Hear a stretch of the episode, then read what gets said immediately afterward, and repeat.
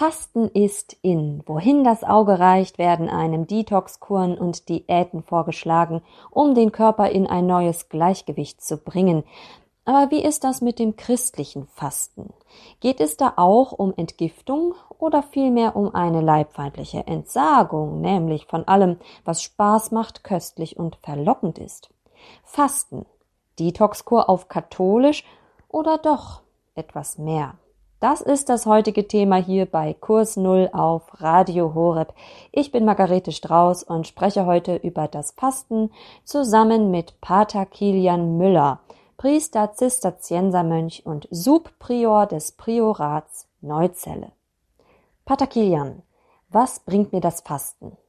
Fasten, glaube ich, bringt immer ja einen neuen Geschmack. Ja, und ähm, wenn man ja merkt, dass man sich dabei selbst überwinden muss, äh, um ja etwas loszulassen, dann kann man beim Fasten irgendwie auch ganz schnell merken, und das ist wirklich noch unabhängig von irgendeinem Glauben, äh, von irgendeiner Glaubensdimension, äh, wo bin ich eigentlich abhängig? Ja, wenn ich äh, ja etwas weglasse und merke, ich werde jetzt unruhig da drin oder, oder das beschäftigt mich jetzt total, dann merke ich, dass ich dort eigentlich eine Abhängigkeit habe. Und ich glaube, deswegen kann man generell sagen, dass Fasten etwas ist, was mit Freiheit zu tun hat. Freiheit von oder Freiheit für etwas? Beides, beides.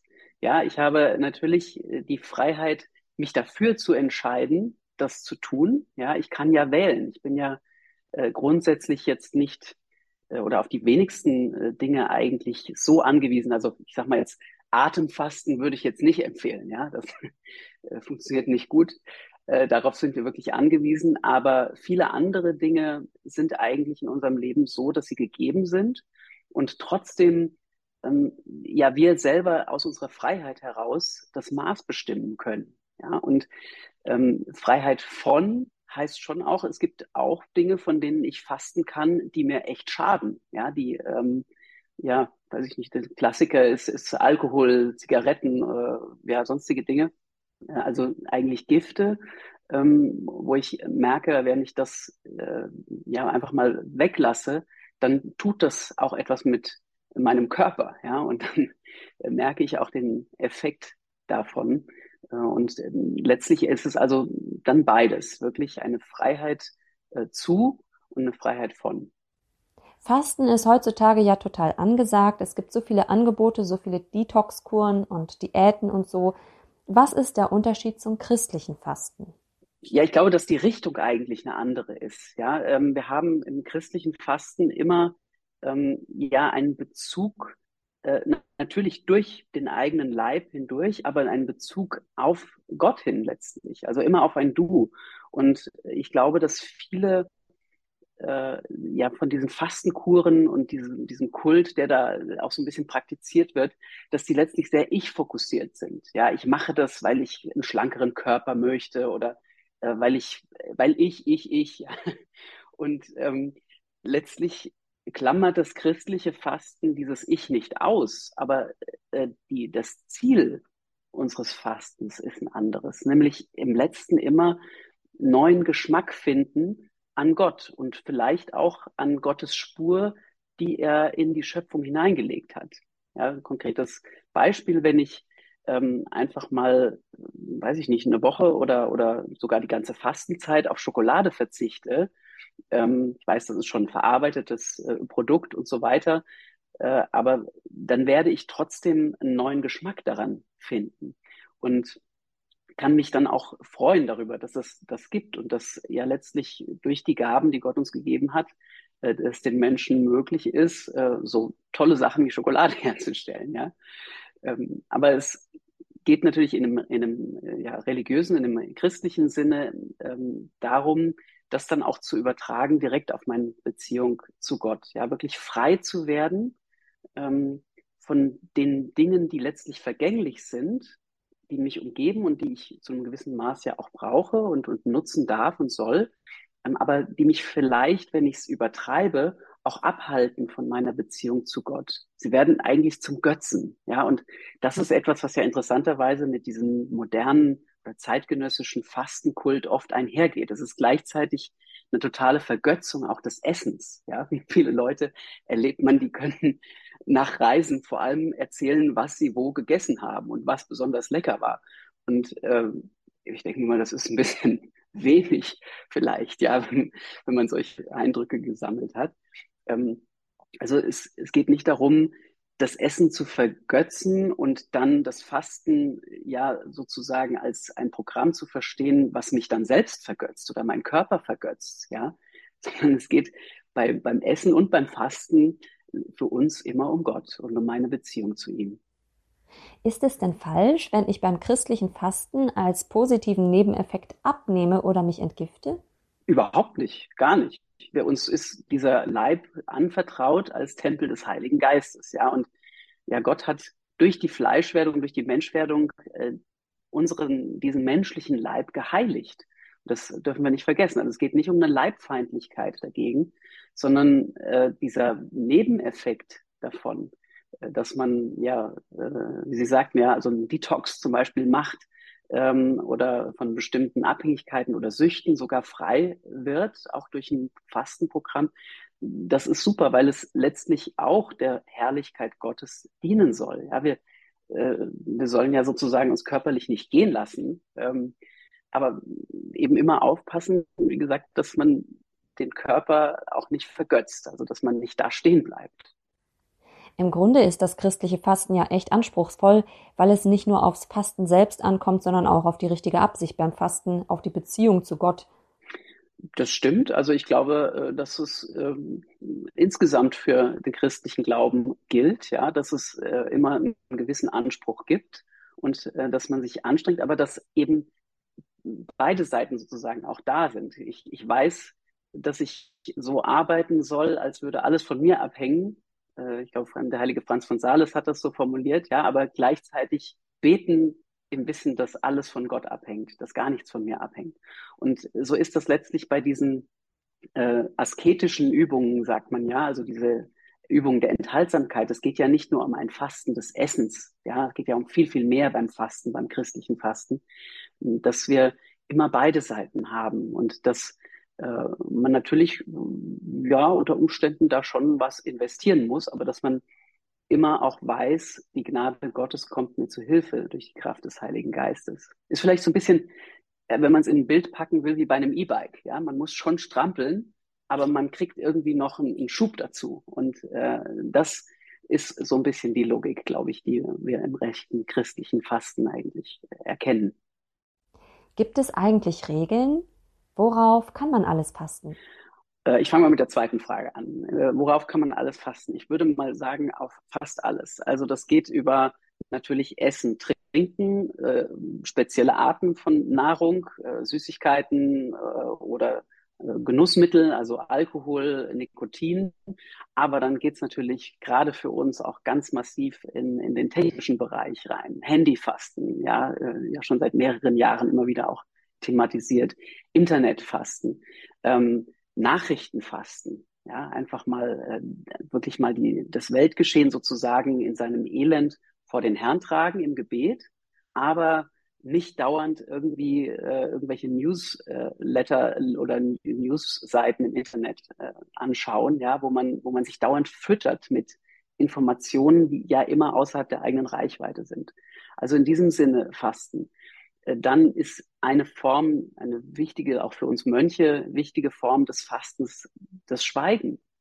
Ja, jetzt reden wir natürlich hier. Klar, im Radio kann man nicht eine Stunde lang schweigen, aber ähm, das geht immer nur letztlich aus der Konzentration des Schweigens. Also auch die Zunge, das ist auch in der Benediktsregel ein wichtiger Punkt, ja, die Zunge sozusagen vom, vom Reden äh, enthalten, ja, sich, sich vom Reden enthalten weil, wie der heilige Benedikt sagt, man beim vielen Reden der Sünde nicht entgeht. Ja, irgendwo schleicht sich immer irgendwas ein, was nicht ganz äh, rein, ganz okay ist. Ja, also einfach mal in die Stille gehen, ähm, vielleicht auch etwas, was ich immer erlebe, wenn ich so in die Stadt komme, ähm, diese, dieses permanente im, im Lärm sein. Also immer, überall ist Musik, ja, überall ist Gedudel. Und ähm, da, da ist es sozusagen auch ein Fasten mit den Ohren. Ja, nicht nur mit dem, was ich spreche, sondern mit dem auch, was ich höre, was ich mir auf die Ohren gebe, was ich mir auf die Augen. Das funktioniert also über alle Sinne ähm, grundsätzlich, die man äh, hat als Mensch. Und welche Regeln gibt es, außer dass man, ja, dass man es nicht übertreiben soll? Äh, äh, genau, also das ist, äh, sagen wir, für uns als äh, benediktinische, zisterziensische Mönche natürlich äh, immer das oberste Gebot, ja. Der Heilige Benedikt sagt, alles geschehe der Kleinmütigen wegen mit Maß, ja.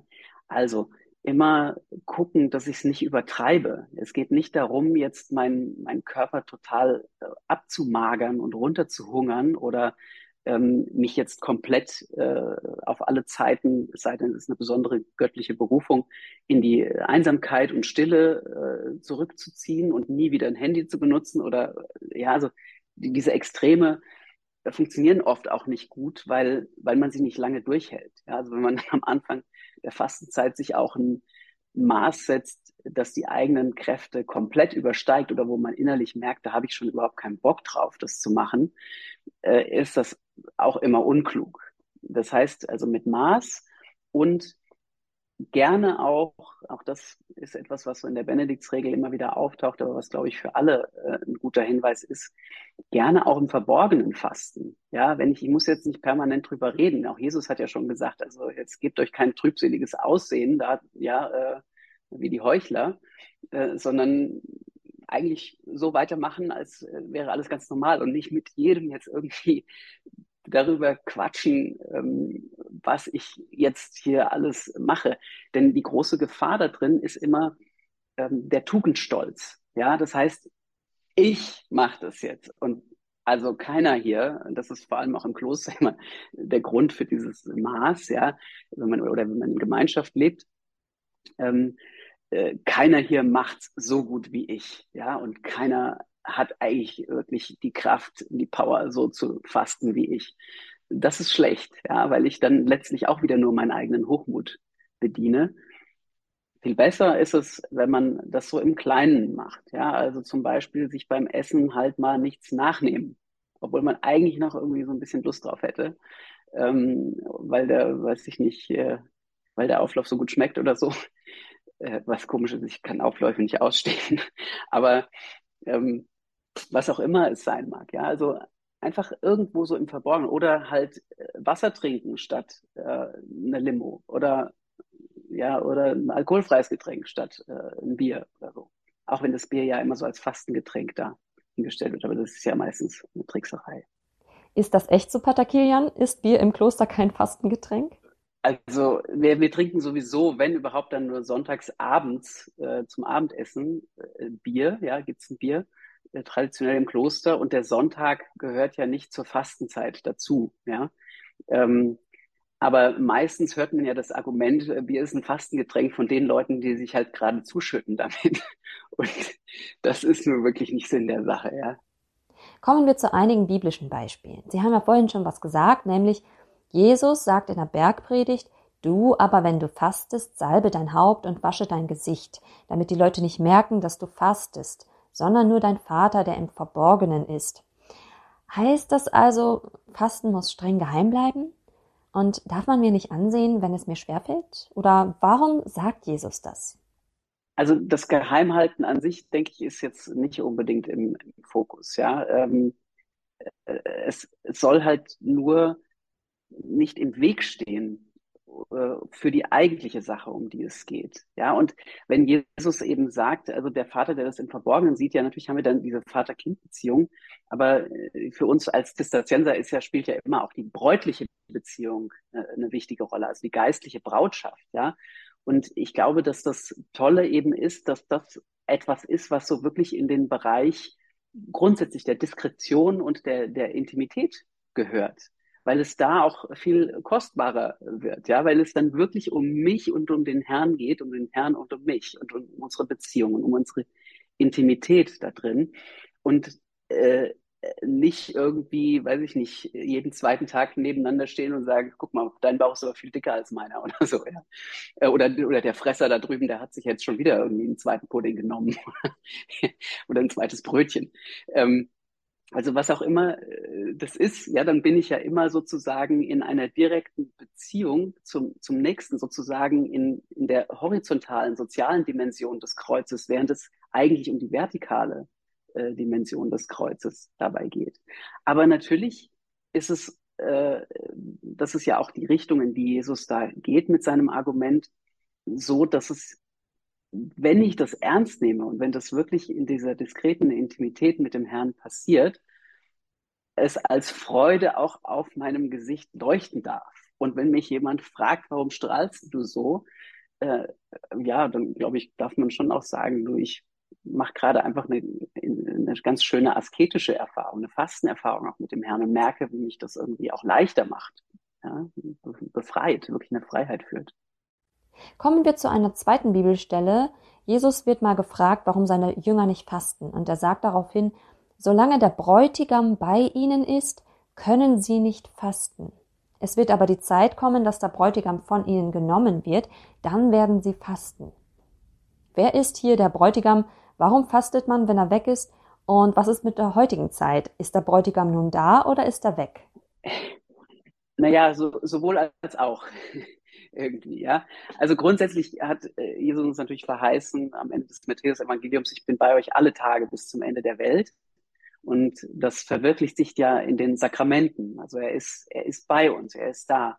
Und trotzdem äh, kann man ja vielleicht auch im Laufe des Kirchenjahres äh, immer wieder ähm, merken, dass es wichtig für uns ist, auch im Glaubensvollzug, die einzelnen Stationen des Lebens Jesu, ähm, ja, ich sag mal, in vielleicht ein bisschen gefährliche Formulierung, aber in heiliger Weise nachzuspielen. Ja, ähm, und das ist das, was wir ja in der Fastenzeit machen. Also wir äh, wir nehmen das nach dem großen, nach der großen Explosion sozusagen von Karneval, ist ja auch was typisch Katholisches eigentlich, ja. Ähm, manchmal ein bisschen übers Ziel geschossen vielleicht, aber gut, das gehört vielleicht irgendwie dann auch dazu.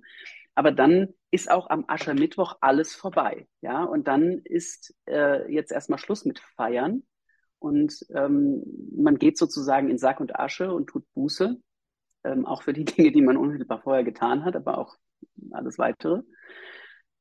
Im Hinblick darauf, dass das, was Jesus erlebt hat in seinem äh, Leben, Leiden und Sterben, äh, etwas ist, was unmittelbar mit unserem Leben zu tun hat. Und erst wenn ich es schaffe, mich wirklich selbst zu erkennen und jetzt mal nicht zu feiern, mich zu enthalten, mich auch zu reinigen, ja, also die Sinne auch zu reinigen und wie so ein Reset-Knopf kann man vielleicht sagen, ähm, um das ganze System nochmal jetzt wieder neu hochzufahren, dann kann ich auch wirklich Geschmack finden am Feiern. Wenn ich jeden Tag Party mache meines Lebens, das hängt mir, das wird unerträglich. Also ich glaube, das hält wirklich keiner aus, ja. Und äh, merkt man ja auch, wenn, wenn man diesen, dieser Sucht verfällt, äh, dann verfällt man auch anderen Süchten, nämlich der Notwendigkeit, die Sinne zu betäuben, immer mehr. Und wir haben sozusagen äh, den, den Bräutigam zwar sakramental bei uns, aber müssen das ja auch äh, als Lebensgeschichte immer wieder neu vollziehen und, und sozusagen uns vom Leben Jesu her ähm, auch gemeinschaftlich als Kirche, ja, also Gemeinde oder Ordensgemeinschaft oder was auch immer, geistliche Gemeinschaft, in einen Bereich des Fastens hineinbewegen, um eben diesen Reset-Knopf zu finden überhaupt und zu drücken. Ähm, und dann sich klar zu machen, okay, hier geht es äh, auch beim Glauben, auch beim christlichen Glauben, hier geht es um die Dimension von Leben und Tod und äh, um, um Dinge, die von dieser Vergänglichkeit, von der Vergänglichkeit meines eigenen Lebens hineinragen in die Ewigkeit. Das ist eine ernste Sache. Und äh, deswegen denke ich, ist das auch ja gerechtfertigt zu sagen, wie wir vorhin kurz angesprochen hatten, das ist etwas mit Anspruch. Ja, hier bin ich als ganzer Mensch mit, mit Leib und Seele, mit Haut und Haaren, soweit vorhanden, gefordert. Ja, und äh, darf und soll mich da reingehen, damit ich erkenne, es geht hier um etwas, was Ewigkeitscharakter hat. Ja, und das ist zur rechten Zeit feiern, aber auch zur rechten Zeit Fasten. Gibt es nicht ein Zitat der heiligen Teresa von Avila, das dazu passt? Ein Fasten, genau, wenn Fasten, dann Fasten, dann wenn Rebhuhn, dann Rebhuhn, ja. Äh, das ist, äh, genau, also ich muss, äh, man, man sagt im Lateinischen in tempore opportuno, ja, also zur rechten Zeit das Richtige äh, auch tun. Und natürlich, wenn dann Ostern ist, ja, dann kracht's auch. Dann ist also hier liturgisch schon mal äh, exzessives Feiern angesagt, aber dann natürlich auch ein gutes Essen und äh, dann gibt's einen guten Wein und, äh, und Kuchen und Eis und Pipapo, ja. Also, aber das schmeckt ja alles überhaupt erst richtig, ähm, wenn, wenn ich das vorher einfach mal weggelassen habe. Und diese Dimension des leiblich Vergänglichen, äh, spiegelt sich gewissermaßen wieder auch auf einer geistlich-mystischen Ebene. Wenn ich den Bräutigam irgendwie entbehrt habe, wenn ich auch äh, wirklich die Traurigkeit und das Leiden an mich heranlasse, dann kann ich auch Erlösung und Befreiung und Halleluja wirklich feiern und erleben. Noch eine Bibelstelle hätte ich, nämlich Jesus in der Wüste. Der ist ja 40 Tage in der Wüste und fastet und wird dann vom Teufel versucht. Und der fordert ihn dann unter anderem dazu auf, aus Steinen Brot zu machen. Und Jesus sagt dann, der Mensch lebt nicht von Brot allein, sondern von Gottes Wort, das aus seinem Mund kommt. Was heißt das? Ja, nach äh, diesem 40-tägigen Fasten und der Versuchung durch den Teufel in der Wüste, ähm, sagt Jesus ja zu ihm, der Mensch lebt nicht vom Brot allein. Äh, er versucht ihn also, sag ich mal, über die leibliche Schiene, über seinen leiblichen Hunger, ähm, letztlich irgendwie äh, zu, zu packen. Und Jesus wehrt das ab und sagt, es, es geht nicht um das Brot allein, sondern äh, der Mensch lebt von jedem Wort aus Gottes Mund. Das ist uns Nahrung. Und natürlich, wie gesagt, es geht jetzt nicht darum, äh, dass man den Körper vernachlässigt oder dass wir einfach so tun, als, als gäbe es Hunger und Durst in unserem Leben nicht, ja, oder als müssten wir nicht atmen. Aber das, was äh, letztlich Leben schenkt und Freiheit schenkt, kommt eher über die geistliche Dimension. Das, nochmal, es soll keine Leibfeindlichkeit sein, sondern nur einfach verstehen, das entscheidende Elixier meines Lebens ist die Beziehung zu Gott, zu dem, der mich geschaffen hat und zu dem, äh, zu dem ich auch gehe. Ja, alles, was Atem hat, lobe den Herrn. Und man könnte auch sagen, alles, was Atem hat, geht zum Herrn, wenn es nämlich diesen Atem wieder aushaucht eines Tages. Und das ist eben unser Glaube. Deswegen kann unter Umständen, das sieht man ja in vielen Zeugnissen auch von Menschen, die große Qualen, großes Leiden erlebt haben, äh, ja eine Gefängniszelle äh, zum Ort einer großen Freiheit werden. Äh, ein heiliger Maximilian Kolbe, der im Hungerbunker in Auschwitz äh, ja wirklich sein Leben einbüßt, aber gleichzeitig äh, das unter Gesängen tut, unter Lobgesängen Gottes, ja, der, ähm, der diese, diese dunkle, diesen dunklen Kerker äh, letztlich zu einem Ort einer ganz großen Freiheit macht. Das ist schon extrem, ja. möge, mögen wir davor behütet sein, aber, ähm, aber man merkt trotzdem, dass der, der Leben schenkt, immer ja der Herr selber ist. Und der kann das schenken auch in, in ganz äh, extremen Situationen. Und er ist der Herr über Leben und Tod. Ja, er hat die Schlüssel zur Unterwelt und die Schlüssel des Himmels. Und er ist derjenige, der wirklich Leben vermittelt. Also, wenn wir in der Messe dann beten, sprich nur ein Wort, so wird meine Seele gesund, ja.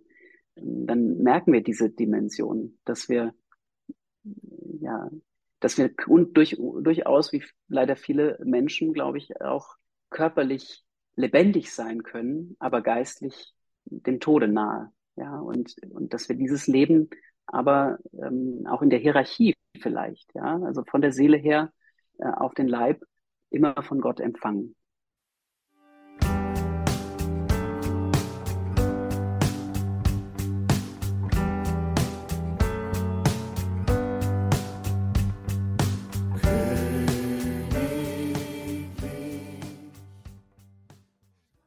Gott als Mittelpunkt in meinem Leben. Wie kommt er dorthin? Darüber spreche ich heute mit Pater Kilian aus Neuzelle hier bei Kurs Null auf Radio Horeb. Ich bin Margarete Strauß und heute geht es ums Fasten. Zuletzt ging es um biblische Beispiele des Fastens und um Jesus in der Wüste. Apropos Pater Kilian, fasten wir eigentlich 40 Tage in der Kirche, weil Jesus 40 Tage in der Wüste war? Äh, auch. Also ich sag mal, die 40 ist grundsätzlich natürlich äh, eine sehr symbolische, symbolträchtige Zahl in der Bibel. Ja, die 40 Jahre der Wüstenwanderung äh, des Volkes Israel und so weiter. Ja, natürlich die 40 äh, Tage, die Jesus in der Wüste fastet, sind vielleicht für uns das unmittelbare, ja, äh, der unmittelbare Bezugspunkt. Wichtig ist aber auch zu wissen, wir fangen ja am, am Aschermittwoch an, jedes Jahr. Ähm, der verschiebt sich ja jedes Jahr so ein bisschen wegen des Ostertermins. Und ähm, dann, wenn man dann 40 Tage rechnet ähm, auf Ostern zu, dann muss man die fasten Sonntage rausrechnen. Ja, sonst äh, haut es nicht hin mit den 40 Tagen. Ähm, also es ist eine symbolische Anlehnung natürlich an diese Zeit, äh, die, die Jesus im, im Fasten verbracht hat, aber auch auf viele andere. Also wenn man die Bibel wirklich liest, begegnet einem diese ähm, Zahl 40 ja immer und immer wieder ähm, und äh, bestimmt eben so ein bisschen unseren Kalender in manchen Punkten. Das heißt, die Sonntage fallen weg, weil sie der Tag des Herrn sind. Gibt es noch weitere Ausnahmen? Was ist zum Beispiel mit Hochfesten? Genau, es gibt zwei Hochfeste, die meistens in die Fastenzeit äh, fallen. Das ist einmal ähm, das Hochfest des Heiligen Josef am 19. März, das dieses Jahr dann verschoben wird, weil der 19. März ein Sonntag ist. Da gibt es also dann zwei fastenfreie Tage. yeah. ähm, und äh, dann gibt es eben noch die Verkündigung des Herrn am 25. März, ähm, auch als Hochfest, die also neun Monate vor Weihnachten äh, ja liegt. Und das ist natürlich dann auch eine Ausnahme insgesamt. Ja, das wird also auch äh, rausgenommen. Fasten ist nicht gleich Fasten. Es macht ja einen Unterschied, ob ich auf Schokolade verzichte oder bei Wasser und Brot faste. Gibt es von der Kirche ein Mindestmaß oder bestimmte vorgeschriebene Tage? Naja, derjenige äh, Tag, der sicherlich äh, auch während des ganzen Jahres ähm, ein bisschen im Fokus steht, ist der Freitag, ja, ähm, weil er eben natürlich erinnert an den Karfreitag, also an den Tag des Sterbens äh, Jesu am Kreuz. Und äh, der sollte ja eigentlich das ganze Jahr über äh, ja, ein Fastentag sein. Und in der Benediktsregel im 49. Kapitel über die Fastenzeit steht gleich als erster Satz, der Mönch soll zwar immer ein Leben führen wie in der Fastenzeit.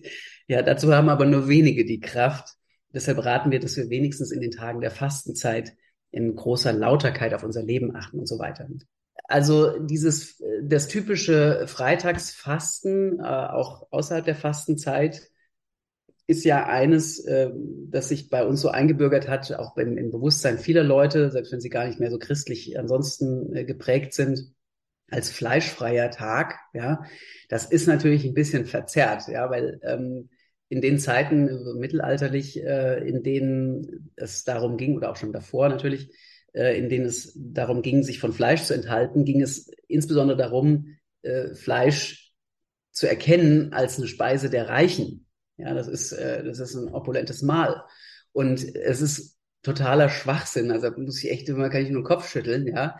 Ähm, wenn man dann am Freitag im, im Restaurant sitzt und irgendjemand äh, meint, er müsse sich jetzt aus Pflichtbewusstsein äh, das gegrillte Lachs- oder Zanderfilet bestellen, was dreimal so teuer ist wie irgendein Fleisch, ja.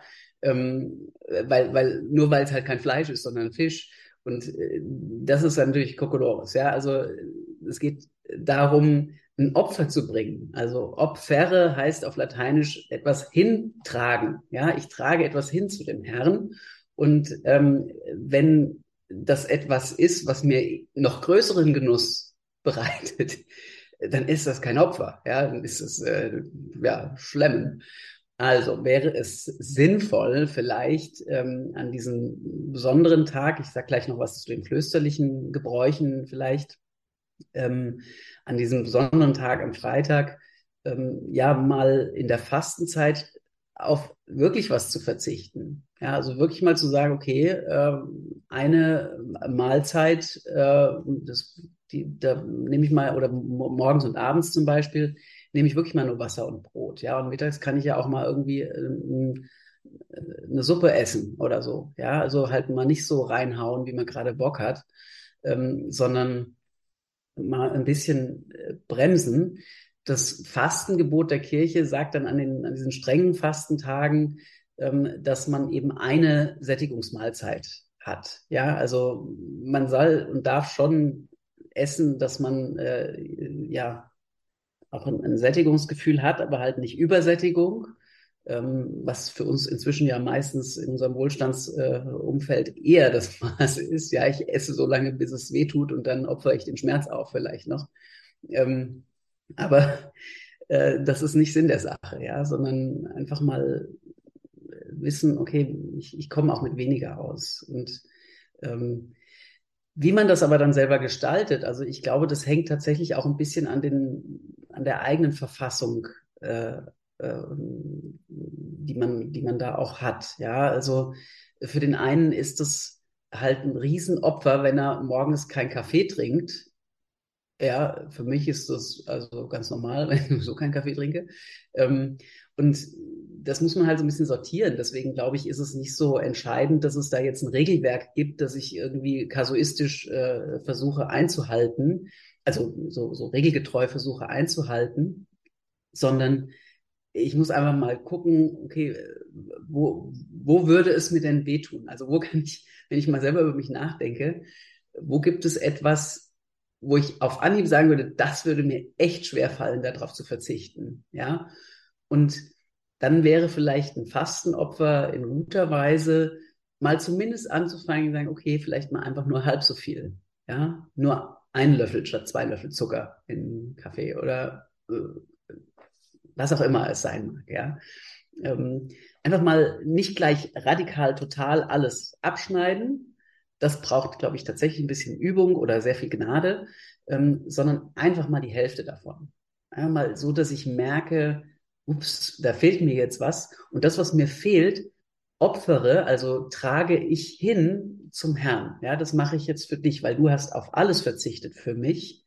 Äh, ja, von, auf deine Gottheit verzichtet, äh, auf deinen, deinen majestätischen Thron. Du hast verzichtet auf die körperliche Unversehrtheit, ja. Ähm, du hast verzichtet auf Schmerzmittel, also die Geschichte mit dem Essigwein und so weiter, ja. Äh, alles für mich. Und dann gebe ich dir so, so eine kleine Portion, das lege ich da irgendwie einfach mit hin. Ja, es ist ein bisschen kindlich, will ich mal sagen. Aber, aber das ist ja auch das Schöne. Wir sind ja Kinder Gottes und das ist eine Macht, eine Vollmacht, die wir haben. Ja, die Kirche gibt ja als strenge Fasttage nur noch den Aschermittwoch und den Karfreitag vor. Genau. Man darf aber mehr. Ja, das ist die Pflicht. Die Pflicht ist immer nur die eine Hälfte der Geschichte, ähm, maximal. Ähm, das, was Spaß macht, ist eigentlich die Kür. ja, also äh, rein da und, und nur Mut, äh, das mal auszuprobieren. Denn es, äh, ja, es sind wirklich tolle Erfahrungen, die man da machen kann. Welche Erfahrungen haben Sie eigentlich mit dem Fasten gemacht? Also ich habe interessanterweise am Anfang mir im Kloster, ich bin jetzt seit 17 Jahren im Kloster, ja, äh, am Anfang im Kloster erstmal ein bisschen schwer getan damit, dass das jetzt so verordnet ist, also dass es bestimmte fleischfreie Tage oder Fastentage gibt, auch wenn es gar nicht so streng war. Und habe ein bisschen Übung gebraucht, einfach um da reinzukommen und natürlich auch im Glauben tiefer zu wachsen und so weiter und in der Beziehung zum Herrn, um ja letztlich irgendwie Geschmack am Fasten zu finden. Und äh, trotzdem ist meine Erfahrung ganz persönlich, dass es vor allem Geschenk ist. Also ich habe die letzten Monate ähm, ja das erlebt. Also da hatte ich einmal so vor einem halben Jahr oder ein bisschen mehr ähm, in, in einer Beichte einfach auch den Herrn gebeten, mir wieder die Kraft zu geben, ein bisschen mehr zu fasten. Ja, und ähm, das Irre ist, das hat er gemacht. Ja, auf einmal äh, war das wieder äh, ja, auch mit einer Freude möglich, ja, also nicht jetzt so, oh, ich knechte mich jetzt und, und dann dauert schlechtes Gewissen und so weiter und oh, du hast so einen Heißhunger auf Schokolade oder keine Ahnung, Schnitzel. Ähm, und äh, also, dass es nicht so irgendwie bitter und, und eng wird, ja, sondern dass ich wirklich gemerkt habe, ja, der Herr führt mich ach, hinaus ins Weite. Halleluja. ähm, und, äh, und er macht das, er, er schenkt das, ja. Und dann natürlich ist ein Nebeneffekt davon, dass man äh, ja auch ein bisschen Gewicht verliert oder dass man irgendwie ein bisschen mehr Bewegung macht oder ja, so also körperlich sich auch irgendwie wohler fühlt. Aber das ist halt nur ein Nebeneffekt. Das eigentliche äh, daran war wirklich oder ist immer noch die Freude darüber, dass er das, worum ich gebeten habe, mir irgendwie geschenkt hat. Ja, und ähm, ja, und sozusagen, wie ich das finde, dieses Bild mit diesem E-Bike eigentlich auch selber das ganz gut erlebe. Ähm, er hat so ein bisschen auf den Turbo gedrückt, ja. Und, ähm, und also, man tritt ein bisschen was rein und, äh, und er multipliziert das wirklich, ja, nicht nur einfach als Unterstützung, sondern es gibt man mal Momente, wo ich dann merke, das kriegt dann auch eine Richtung. Ähm, das heißt, ich habe dann bestimmte Anliegen oder so, ja, Leute, von denen ich weiß, dass sie echt gerade ähm, in großen Schwierigkeiten sind oder mit einer großen seelischen Dunkelheit kämpfen oder mit psychischen Krankheiten oder etwas. Und so kann ich auch das äh, zu einem Opfer machen, ja, was mich höchstpersönlich ähm, betrifft irgendwie in meinem Leben und ähm, merke, wie dadurch die Beziehung zu Gott und zu meinem Nächsten eigentlich ähm, ja in eine, in eine größere Freiheit kommt und auch zu mir selbst, ja, zu meinem eigenen Körper. Es ist ganz schön, irgendwie nicht so ein, jetzt mal nicht so, so einen dicken Bauch mit sich rumzutragen oder so, ja, sondern also nicht so wie dieser Franziskanermönch auf der Bierflasche, ähm, sondern halt äh, zu merken, auch ganz körperlich, äh, auch, auch zu mir selbst, zu meinem eigenen Leib, ähm, schafft es eine andere Verbindung. Aber immer von Gott her, ja, immer von ihm her. Das ist, glaube ich, ein hilfreicher Tipp, also dass man mit einem Anliegen im Hinterkopf fastet. Gibt es eigentlich weitere Tipps? Also ich denke da zum Beispiel an die vielen Fasten-Challenges in den sozialen Medien. Vorhin haben Sie erklärt, man soll es nicht an die große Glocke hängen, wenn man fastet, aber kann es nicht auch helfen, sich in einer Gemeinschaft so eine Challenge vorzunehmen und sich gegenseitig dann zu motivieren? ich denke, das muss jeder wirklich äh, rausfinden, ja, ähm, wie, wie das für sie oder ihn äh, am besten klappt. Ähm, das kann helfen, klar, ja. Also äh, es ist natürlich einfacher, das Fasten im Kloster oder in Gemeinschaft ähm, wirklich sehr mit Maß, ja, weil, weil es eben dazu dienen soll, dass man wirklich wächst in der Freude am Herrn ähm, und, und nicht jetzt äh, sich vergleicht ja, also das ist immer, sage ich mal, die größte Versuchung, wenn ich etwas in Gemeinschaft tue, dass ich dauernd wieder in so einem Vergleich bin. Boah, der kann das viel besser als ich oder die tut sich viel leichter oder die ist schon viel schlanker geworden oder, oder die betet viel mehr als ich und, und dann bin ich immer in so, einem, in so einem Vergleichsmodus drin. Also da muss man so ein bisschen hellhörig sein, denke ich. Wenn mir die Challenge hilft in Gemeinschaft, ähm, ein konkretes Ziel und, und äh, auch ein, ein Forum, wo ich mich austauschen kann darüber, ähm, dann ist es okay. Wenn es mich anfängt niederzudrücken oder zu entmutigen, äh, demotivieren oder neidisch zu werden oder hochmütig oder ja, all diese Sachen, da muss man echt so ein bisschen aufs Herz hören. Ähm, dann würde ich sagen, äh, versuch mal irgendwie einen anderen Weg als jetzt so ein Fasten in Gemeinschaft. Ja. Im Kloster ist so, so das klassische Bild, ja, es ist, ähm, äh, es ist jetzt irgendwie ein Mittwoch oder ein Freitag in der Fastenzeit ähm, also ganz normaler, nicht Aschermittwoch, nicht Karfreitag. Äh, und dann gibt's halt ein Mittagessen, irgendwie einen Eintopf oder so. Und ähm, ich stelle jetzt demonstrativ mein ganzes Geschirr samt Glas und Besteck, durchaus auch so, dass man das hören kann, ja, äh, von mir weg und äh, sitze dann da und beobachte eben die anderen Fresser und Säufer. Ja? Äh, das ist genau eben nicht Sinn der Sache, sondern äh, Sinn der Sache ist dann, ja, mir vielleicht wenig Suppe zu nehmen. Ja, und, ähm, und mich jetzt nicht da irgendwie versuchen, in so ein Vergleichsding äh, zu bringen, sondern mich irgendwie einzufügen und im Verborgenen dem Herrn zu sagen, und du weißt ganz genau, dass ich eigentlich ziemlichen Hunger habe und dass ich voll Lust hätte, irgendwie noch, noch drei Scheiben Brot und noch drei Kellen Suppe obendrauf zu donnern. Ähm, aber das gebe ich dir und das lasse ich um deinetwillen. Ich glaube, wenn ich auf der Straße jemanden fragen würde, was er oder sie mit Fasten verbindet, werden die meisten sagen Verzicht. Aber kann es Sinn der Sache sein, dass es einem 40 Tage lang schlecht geht? Es geht ja äh, nicht nur darum, jetzt sich von, von Dingen zu enthalten, sondern ähm, dafür auch die Zeit zu füllen mit anderen Dingen. Also in, im Kloster ist es zum Beispiel so, dass man sich eigentlich ein Buch der Bibel äh, vornehmen soll für die Fastenzeit äh, und das auch abstimmen mit dem, mit dem geistlichen Vater ähm, und sich mal wirklich in die Schrift vertieft, ja, weil man in der Schrift natürlich dem Herrn begegnet.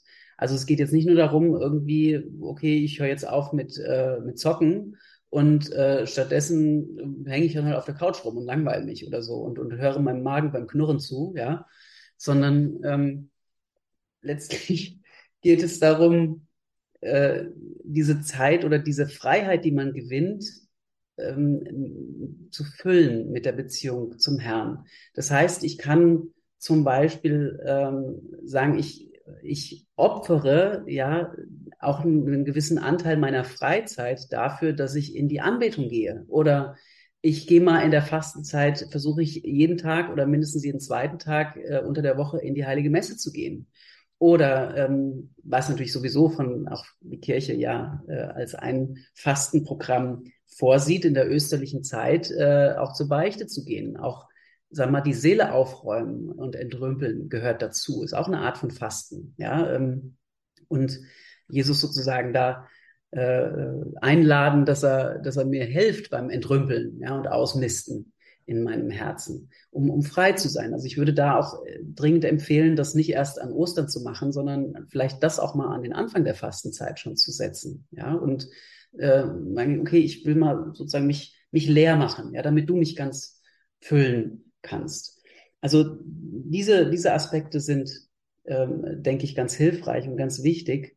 Aber es hat halt jeder ein bisschen anderes Gemüt, ja, und da muss jeder auch ein bisschen ähm, auf sich selber hören. Ähm, wie gesagt, das, was für den einen ganz einfach ist, ist für den anderen schon ein großes Opfer.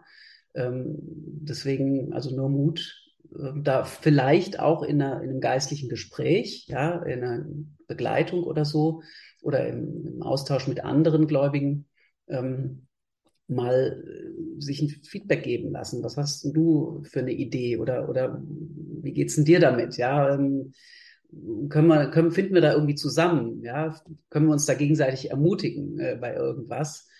Ähm, ja, also da glaube ich, darf man ruhig ein bisschen kreativ sein, aber natürlich immer auch den Heiligen Geist bitten. Ja, leuchte du da mal rein hier äh, in diese Stube und äh, zeig mir das, was richtig und was gut ist. Pater Kilian, wie wird aus dem Müssen ein Wollen? Aus dem Müssen ein Wollen machen ist genau die Verlagerung meines Herzens vom Außen ins Innen. Ja, mein eigenes Herz ist äh, der einzige Teil, würde ich mal sagen, der ganzen Schöpfung, den ich unmittelbar beeinflussen kann. Und das ist schon schwierig genug. Ja, wir sind aber meistens mit unseren Gedanken, mit unseren äh, Vorstellungen im Außen.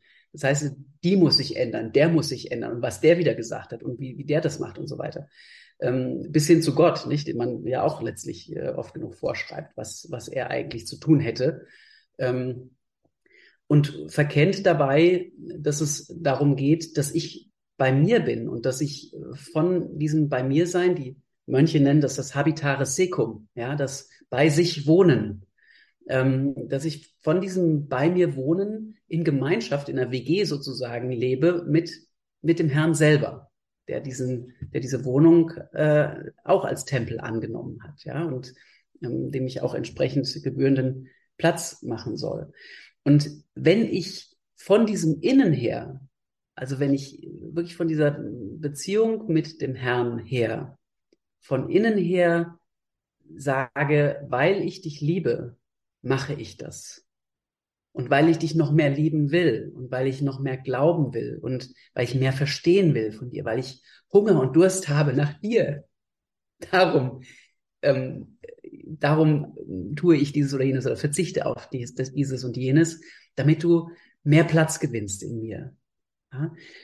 Wenn ich das von außen betrachte. Also wenn ich das nur als ein, oh, jetzt ist Fastenzeit, super, die Kirche macht jetzt mir wieder ein schlechtes Gewissen und ähm, jetzt darf ich wieder keine Schokolade essen und, und kein, soll keinen Kaffee trinken und dieses und jenes machen, dann bin ich genau in dieser heuchlerischen Haltung, die Jesus kritisiert hat. Ja, dann würde ich sagen, besser nicht fasten, ja, ähm, sondern äh, ja, das, das ist, das führt in die falsche Haltung. Also ich, ich denke, wirklich von innen her sagen, Herr, weil du in mir Wohnung genommen hast und weil es hier um, um die Beziehung zwischen dir und mir geht, will ich das mal versuchen und will mal die Sachen wegräumen, die sich immer wieder zwischen dich und mich schieben. Ja, die ich zum Götzen mache, das heißt, die ich an eine Stelle setze, wo ich von ihnen etwas erwarte, was du mir allein geben kannst. Ja, das kann, man, ich glaube, da merkt man ziemlich schnell, wenn man da mal ehrlich ist mit sich selber, welche äh, Punkte des eigenen Lebens das sind, die ich da vergötze und die sich, von denen ich mehr erwarte als von Gott selber der in mir Wohnung genommen hat. Fasten ist mehr als ein Minus. Ich fülle den neu gewonnenen Raum mit Gott, von dem ich alles Gute erwarten darf. Mit so viel Inspiration und Motivation gehe ich gerne in die Fastenzeit. Sie hoffentlich auch, liebe Zuhörerinnen und Zuhörer. Vielen Dank, Pater Kilian, für das tiefgründige Gespräch. Wenn Sie das Priorat Neuzelle unterstützen möchten, schauen Sie vorbei auf der Internetseite www.zisterzienserkloster-neuzelle.de. Es befindet sich zurzeit im Aufbau, jede Spende ist gefragt. Wir sind am Ende von Kurs Null angelangt. Ich hatte große Freude, Sie durch diese Sendung zum Thema Fasten zu begleiten. Wenn Sie das ein oder andere nochmal nachhören möchten, können Sie das tun unter www.horeb.org. Sie können die Sendung aber auch als CD anfordern. Rufen Sie dafür ab Montag bei unserem Hörerservice an unter der Nummer 08328 921 120. Im Programm geht es gleich wie jeden Samstag weiter mit der Vesper zusammen mit den Klarissenkapuzinerinnen. Bis zur nächsten Sendung Kurs Null wünsche ich Ihnen alles Gute und eine gesegnete Fastenzeit. Ich bin Margarete Strauß, hier ist Radio Horeb Leben mit Gott.